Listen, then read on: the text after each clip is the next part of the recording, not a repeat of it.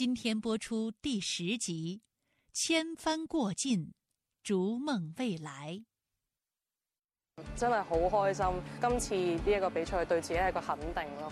因為大風。二零一六年三月，阿布扎比亞洲帆船錦標賽，香港運動員盧善林在 RSX 女子組摘得桂冠。她也是继香港首个奥运翻板冠军李麗珊之后，新一代的风之后”。卢善林说：“面对无边的大海，梦想是指引我的光芒，而李麗珊是我背后的微风。就像蒲公英，些许的微风就能够化作漫天的飞絮。”香港作为细小的经济体，这些年的发展正是借力好风和港人的努力，不断破浪前行。回归二十年来，香港继续保持国际金融、贸易、航运中心地位，是全球第四大金融中心、第八大贸易实体、第四大船舶注册地、第五大集装箱吞吐港，机场货运量多年高居全球首位。截至二零一六年十二月，全球排名前一百位的银行中，有约七十家在香港营业。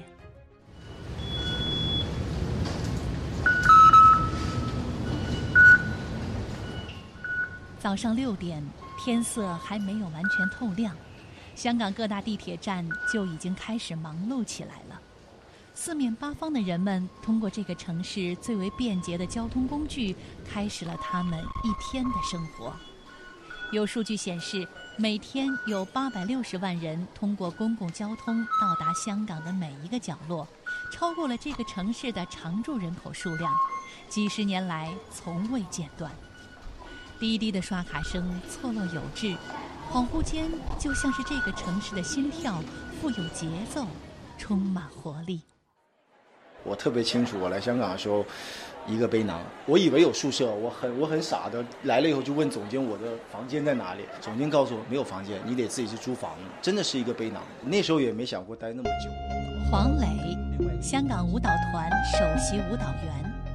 二零零一年，青春年少的黄磊搭乘着人生的列车，只身从北京舞蹈学院毕业，来到香港。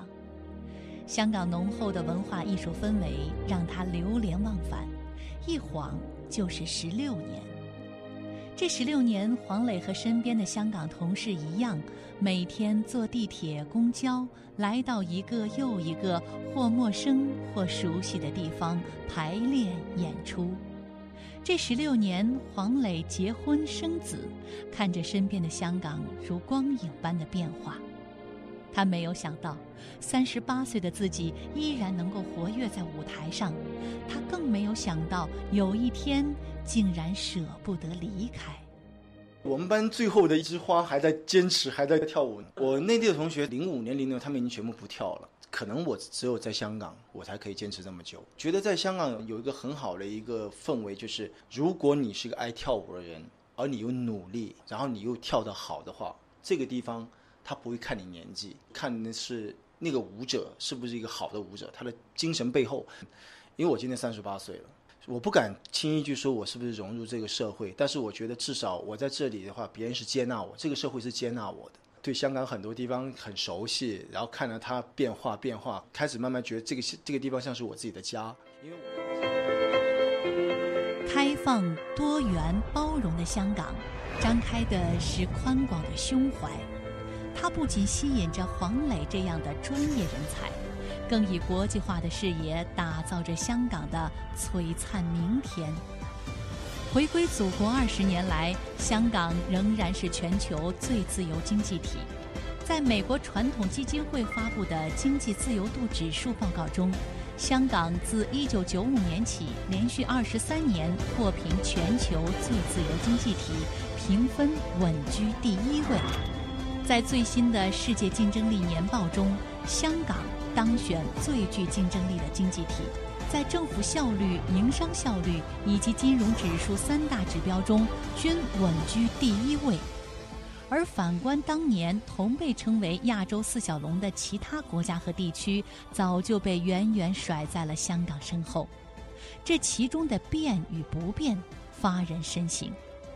在二零一六年中华人民共和国国庆香港酒会上，特区行政长官梁振英有感而发：香港喺一国两制方针下有双重优势，我哋有一国之利，亦都有两制之便。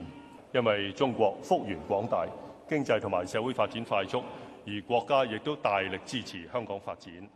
二零一六年十月，还有一件让香港欣喜、让世界惊奇的事情：瑞典卡洛琳医学院在香港成立了研究中心。作为诺贝尔医学奖评审颁授地的卡洛琳医学院，成立两百年来从未在国外设立过研究中心。在趋之若鹜的竞争对手面前，香港为何能独占鳌头，成为了唯一？这家医学院的网站清晰地说明了原因：香港本身具有国际环境、法治环境的优势，而一河之隔的深圳有着一夜之间能将梦想原型实现的能力。深圳的背后是最活跃的经济圈之一——珠三角。当然，人们不会忘记，现在的中国已经是世界第二大经济体，也是世界经济最有活力的地区之一。对此，香港特区行政长官梁振英表示：“呃，我相信他们来香港呢，并不是看香港，而是通过香港，希望能够跟我们全国、跟我们国家合作。所以用我的理解呢，零到一是香港，一到一百深圳，一百到一百万珠江三角洲其他地方。”所以香港這個橋樑就很明顯，現在已经不仅是商品贸易、服务贸易之间，现在我们发展到科学技术，啊，这些呢都说明香港是一个比较好的联系国内、国外的桥梁。用我的话来说呢，就超级联系人。香港就是这个超级联系人，我们就联系国内，联系全世界。二零一六年十二月五日。伴随着深港两地股票交易市场的钟声，人们期盼已久的深港通正式开通。这是继二零一四年沪港通开通之后，内地和香港资本市场的又一次重大合作。有分析人士认为，沪港通、深港通，再加上近日宣布启动的债券通，让内地的资本渠道与世界互联互通。它不仅开启了一个金融新纪元，同时也让香港超级联系人的角色定位更为明晰。如果说回归二十年来，香港为内地吸引了大量资金，那么这之后，香港将实现角色转变。用港交所行政总裁李小加的话来说，就是以前是帮内地把钱拿回来。以后将帮内地老百姓在全球配置资产。过去的三十年，我们问的最多的问题是我们从哪里拿钱，钱从哪里来？今天要问的问题是我们的钱去哪里？在这个市场里面，我们把世界带到中国的脚下，能够让中国人民通过香港，通过很多其他的渠道投资世界，让世界投资中国。我们将迎来一个新的时代，这个时代就是一个开放的时代，开放的市场。潮平两岸阔，风正一帆悬。今天的中国正以日新月异的面貌展现在世人面前。按照国家规划，二十年后中国将达到中等发达国家水平。那时，中国将是世界上最大的经济体。而作为中国最开放、最国际化的城市。拥有一国两制的独有优势，香港没有理由止步不前。站在时代的大潮中，香港正努力转换着身姿，以最敏捷的方式把握着风向角，解读着国家所需，香港所长。香港金融管理局总裁陈德林：香港回想起来，我看来看去都是战略的定位还是没有太大改变，就是八个字。背靠内地，面向全球。有人说香港这个中介的地位，因为内地比较不开放，所以你还有 優勢。內地一開了，是就是没戏了吧？呃，我是刚好相反的看法。中国现在不是静态的，中国是一个新常态，每年百分之六点五左右的速度，现在是差不多十二万亿美元的一个经济体，在这么高速的增长呢，它对金融的融通的需求是很巨大的。美国这么大的经济体，它对外也不。全是靠纽约去做，Boston、Chicago，它都有挺大规模也挺成功的一些金融业务。金融业不是零和游戏，对香港这小的地方，这七百万人的人口，这个商机啊是非常巨大的。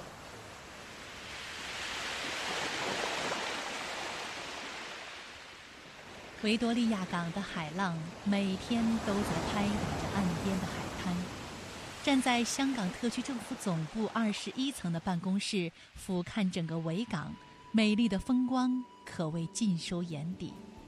香港特区政府最年轻的政府部门——香港创新及科技局就在这里办公。历经了三年的争议，二零一五年十一月二十日，香港创新及科技局终于宣告成立。依照香港特别行政区基本法的有关规定，根据香港特别行政区行政长官梁振英的提名，国务院决定任命杨美雄为局长。香港目前呢，已经有很多所谓这个赚钱的空间，房地产啊或者金融服务业的项目，但是真正的供求呢，需要你要有一些产业才行啊。你把 Fortune 500的名单列上出来，我想前五名全部都是科创企业就是将来你要达到一个很活跃的经济体呢，你必须需要一些科创的产业才行。他们的市值是最高的，它这个增值能力也是最强的，他们的发展的前景也是最光亮的。毋庸讳言，香港作为成熟的经济体，有稳固的根基，在国际上也有良好的竞争力。但内地城市和临近新兴经济体近年急速发展。本地经济发展过于倚重金融和房地产，优势逐渐收窄是不争的事实。面对日益严峻的局面，香港特区政府对科技及创新充满期待，希望能够借助科技发展缩窄与其他经济体的差距，引导发展相关产业，创造经济增长点，使香港重拾发展动力。二零一六年，以瑞典卡洛琳医学院、美国麻省理工学院、康奈尔大学为代表的众多科研机构纷纷入驻香港科学园，为香港科技及经济发展注入新的动能。杨伟雄表示。那目前初创企业的氛围非常好，香港现在有两千家这个初创企业，就是在科创方面的这些初创企业呢，大概有百分之四十是由外来的人创立的，对国际跟内地的，所以这个比例是非相当好的比率。最近特区政府呢跟这个深圳市政府呢，我们签订了一个协议，就是将八十七公顷的河套地区呢发展成为港深创新及科技园，大家用一个优势互补的这个方式呢，将深圳的产业化的优势。加上香港的国际化的优势，在科创方面呢，希望能够呢更上一层楼。作为深港未来发展的重要战略高地，落马洲河套地区的发展一直备受关注。其不仅将建成香港最大的科技创新园区，更将充分发挥深港两地的协同效应。吸引海内外顶尖企业、研发机构和高等院校进驻，深港合作又将迈向一个新纪元。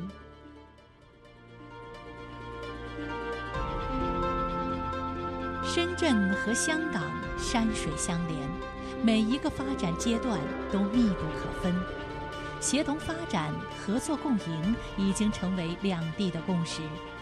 二零一零年设立前海深港现代服务业合作区，就是很好的例证。七年的时间，前海已经吸引了近两千八百家港企入驻，注册资本达三千七百八十多亿元。深圳湾口岸、福田地铁口岸等顺利建成投入使用，让两地要素流动越来越便利。香港出生的尤建兴。几乎每天都会往来深港两地。他创立的九明智控专门开发非电解电容 LED，不久前入驻了前海深港青年梦工厂。呃，我第一次来到内地是去上海，那时候去，基本上八点钟之后街上没地方有吃饭，只有这个五星级旅馆里面那个还可以叫点东西。那您当时的感受是什么样？会不会觉得特别落后？呃，根本是不会嫌它太落后，反而是觉得它开始有开放的时候呢，能够有这个机会，不然我不会放弃。美国只拿五分之一的薪水回来国内，现在也是深圳、香港两边跑，能不能给我们介绍一下您的这个生活轨迹现在是怎样的？很奇怪哈，我在香港大概每周待四天。在深圳呢，大概是每周大概待五天。为什么加起来超过七天呢？因为有若干天我是两边都要照顾到的，所以有有当天来回的事情的。现在讲老实一点，要是我住在罗湖这边的话呢，过来梦工厂跟过去香港科学园或者是火炭呢，其实都是一样。基本上就是一个小时出头。那能透露一下现在公司发展的怎么样吗？现在发展的话呢，是蛮可喜的。上个礼拜，也就是我们在梦工厂这边签了租约之后一个多月，世界头三大的电脑公司跟我们签约做我们股东了，所以那个正式合约已经上礼拜四签了。在谈到成功的关键时，尤建兴总结了两个词：勤奋、机遇。看似玩笑的一周有九天背后，是汗流浃背的辛劳。创业二十年，更饱含着对祖国必将强大的信心。同样，香港正是从上世纪五十年代抓住了关键的转型机遇，依靠港人的拼搏，由转口港转型为制造业中心，继而发展成为中国乃至世界的金融和服务中心。香港特区政府的数据显示，目前约有三十万港人长期在内地工作，相当于香港整体工作人口的百分之八。而随着内地的整体社会发展水平不断提高，交通越来越方便，届时会有更多港人到内地旅游和生活。要推动内地与港澳深化合作，研究制定粤港澳大湾区城市群。发展规划，发挥港澳独特优势，提升在国家经济发展和对外开放中的地位和功能。今年三月五号，李克强总理在政府工作报告中首次提出要研究制定粤港澳大湾区城市群发展规划。在此之前，二零一五年三月，国家颁布“一带一路”愿景与行动计划，首次在国家战略层面提出打造粤港澳大湾区。二零一六年三月，国家“十三五”规划再次提出推动粤港澳大湾区建设，以此为标志，中国湾区经济发展的新时代正在到来。而随着深中通道、港珠澳大桥等一批交通基础设施的陆续建成，粤港澳大湾区建设的发展步伐已经迈向快车道。中国现代国际关系研究院研究员陈凤英：如果珠港澳大桥一通的话，你能想象它的距离会有多近？它就是没有一个海的感觉了，就是一个陆地了。所以落地以后呢，把湾区就连在一起了。所以呢，硬件已经具备，而软件。千红万紫安排着，只待新雷第一声。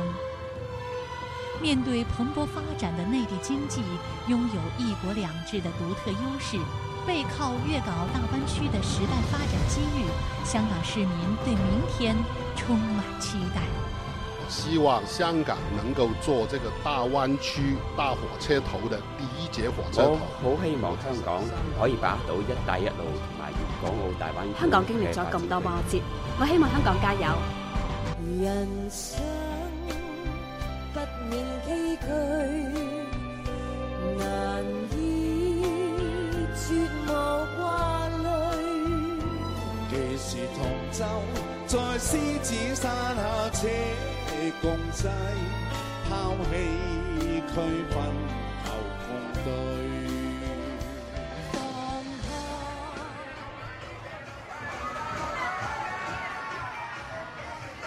入夜，兰桂坊依然热闹如常。作为香港最著名的酒吧街，这里聚集了最多的时尚达人。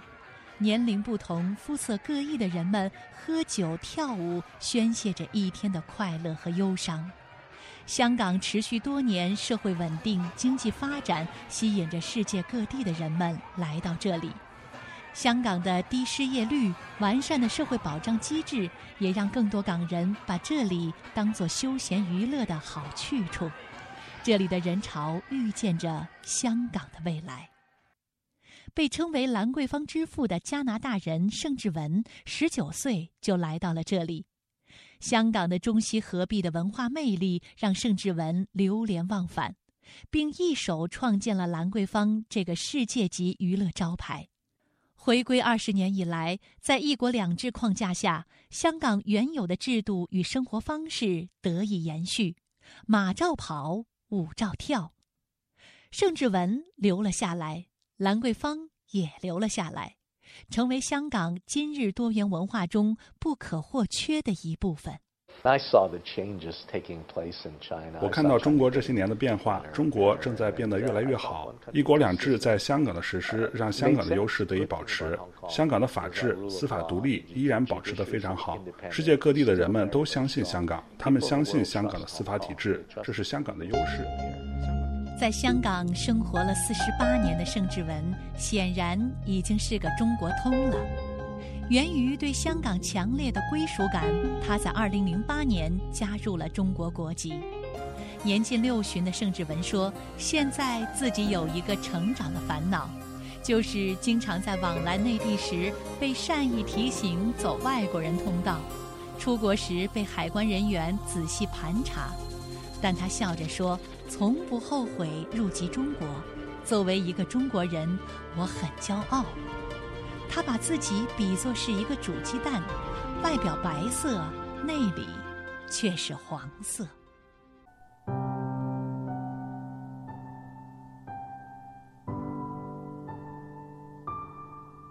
盛志文的兰桂坊现在已经在内地遍地开花了。但在他的办公室里，还挂着几幅不同年代的兰桂坊街景照片，这些都是珍贵的记忆。这些年，兰桂坊变化很多，香港人多了，内地人多了，酒吧更多了，但不变的是兰桂坊的热闹、繁荣、欢乐。我看到很多的变化，但不变的是兰桂坊的气氛一直非常好。每个周五、周六的晚上，很多人来到兰桂坊，享受他们的休闲时光。